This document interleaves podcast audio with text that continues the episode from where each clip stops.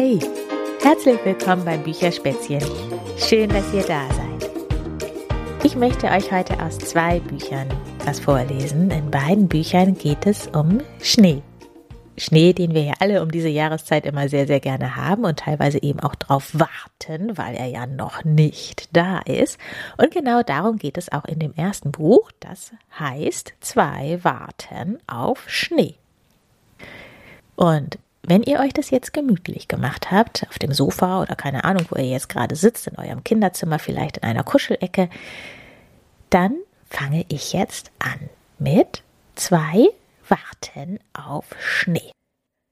Schorsch, der Schneemann, hatte eigentlich alles, was er sich nur wünschen konnte. Ein rundes Mondgesicht mit einer orangeroten Rübennase und zwei kohleschwarzen Knopfaugen drei große Kugeln aus weichem Pulverschnee, aus denen sein Körper gebaut war, und immer wunderbar kalte Füße. Er hatte auch einen Freund, Holm, den Schneehasen, und Holm hatte einen Freund, nämlich Schorsch. Sie hatten sich also gegenseitig. Das war für beide recht praktisch. Schorsch und Holm hatten auch ein kleines gemütliches Häuschen auf einem Hügel und einen kleinen Garten.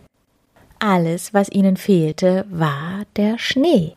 Auf dem Boden lagen nur ein paar einsame Schneeflocken herum, die vor langer Zeit gefallen waren. Aber seit einigen Jahren wurden die Winter immer wärmer und wärmer, und in diesem Jahr wollte es überhaupt nicht schneien. Ja, es waren schlechte Zeiten für Schneemänner und Schneehasen. Wenn es so weitergeht, bekommen wir am Ende noch eine Erwärmung, sagte Schorsch mit sorgenvoller Stimme und blickte in den Himmel. Was ist eine Erwärmung? fragte Holm und blickte vorsichtshalber hinterher.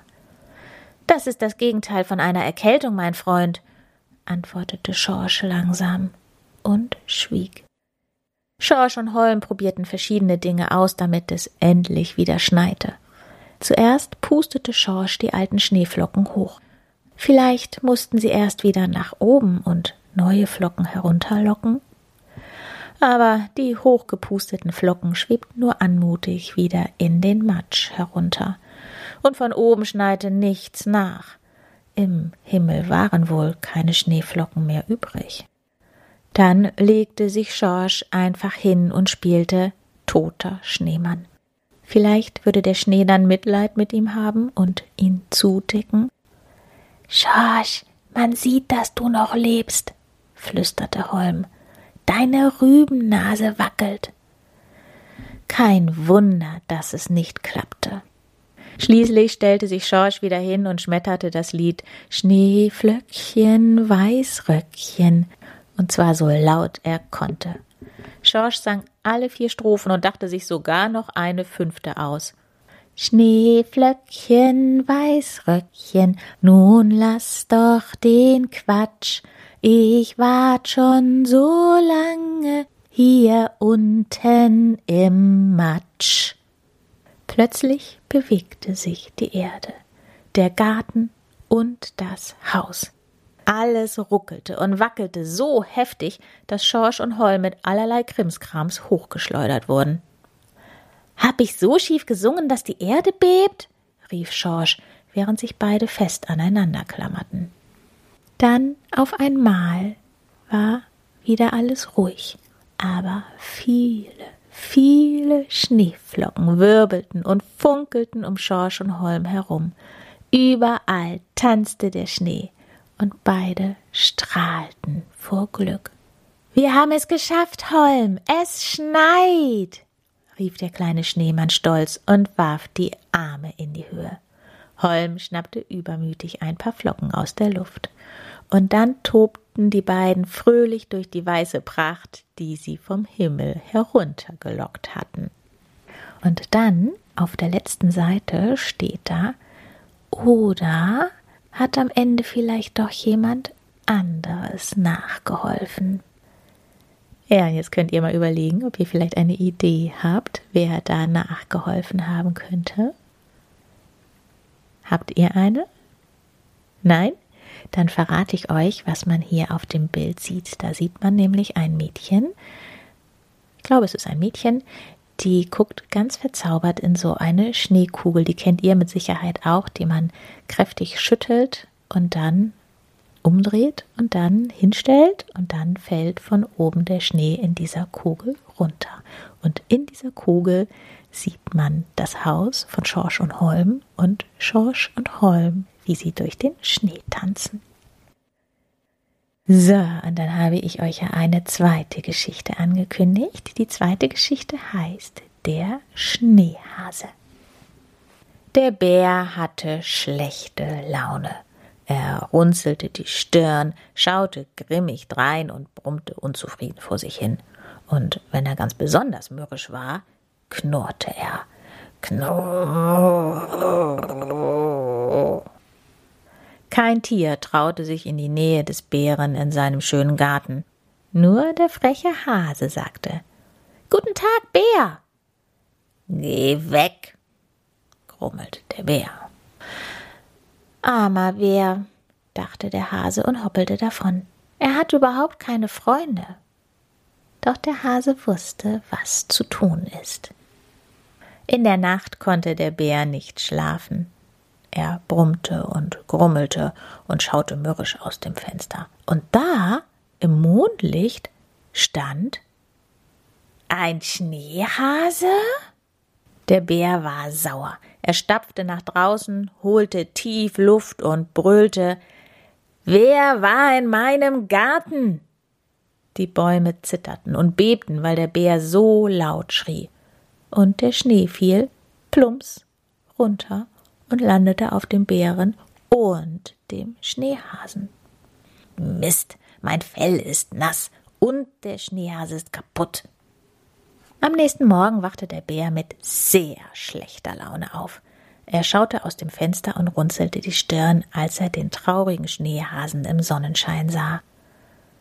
Genau, brummte er, ich werde herausfinden, wer diesen Schneehasen gebaut hat. Und auf der Seite hoppeln hier so ein paar Eichhörnchen rum. Und das eine sagt, armer Hase, das war keine gute Idee. Und das andere meint, der Hase wird Ärger kriegen. Fuchs, knurrte der Bär, hast du den Schneehasen in meinem Garten gebaut? Der Fuchs erschrak und stotterte, nein.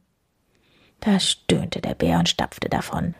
Dann muss es der Dachs gewesen sein, grummelte er. Der Bär fragte den Dachs. Dachs, hast du den Schneehasen gebaut? Nein, das war ich nicht. Eichhörnchen, ihr seid das gewesen. Nein, wir nicht. Also gut, brummte der Bär, wenn es der Fuchs und der Dachs nicht waren und auch nicht ihr Eichhörnchen, dann war es der Hase! Hallo Bär, freute sich der Hase. Hast du mich gerufen? Ja, brummte der Bär. Du hast den Schneehasen gebaut. Ich dachte, er macht dir gute Laune, sagte der Hase. Der Bär holte tief Luft. Die anderen Tiere bekamen Angst. Nun, er hat mir keine gute Laune gemacht, brummte der Bär denn er ist kaputt gegangen. Du musst mir helfen, ihn wieder aufzubauen. Wehe nicht. Der Bär drehte sich um und lief nach Hause. Der Hase guckte erstaunt, dann ging er hinterher. Wir kriegen das hin, sagte der Hase, als er den Schneehasen sah. Zusammen bauten sie ihn wieder auf. Als der Schneehase fertig war, bauten sie daneben noch einen Schneebären. Und zum ersten Mal seit langer Zeit war der Bär nicht mürrisch und schlecht gelaunt. Und auch hier sind wieder ein paar Eichhörnchen zu sehen. Das eine sagt, ich möchte ein Schneeeichhörnchen. Und das andere sagt, das sieht lustig aus. In der Nacht konnte der Bär nicht schlafen. Er schaute lange aus dem Fenster zu dem Schneebären und dem Schneehasen, die im Mondlicht unter den Sternen standen. Dabei musste der Bär lächeln. Es ist schön, einen Freund zu haben, dachte er, und dann hatte er eine wunderbare Idee. Gut gelaunt zog sich der Bär schnell seine Stiefel an und lief in seinen schönen Garten und machte sich an die Arbeit. Am nächsten Morgen waren die anderen Tiere total überrascht, denn hier auf dem Bild sieht man nicht nur den Schneehasen und den Schneebären, sondern auch Schneeeichhörnchen, einen Schneefuchs und einen Schneedachs. Hat alle der Bär gebaut. Und die anderen Tiere sagen, Danke, lieber Bär. Das eine Eichhörnchen, das sieht aus wie ich. Und noch ein Eichhörnchen, Schneeeichhörnchen. Und der Dachs sagt, Oh, wie schön.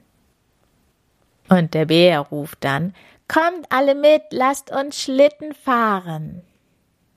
Jetzt hatte der Bär viele neue Freunde und nie mehr schlechte Laune. Ja, und damit ist auch die zweite Geschichte zu Ende. Schön, dass ihr dabei gewesen seid. Ich freue mich schon aufs nächste Mal und sage jetzt Tschüss, bis bald. Eure Berit.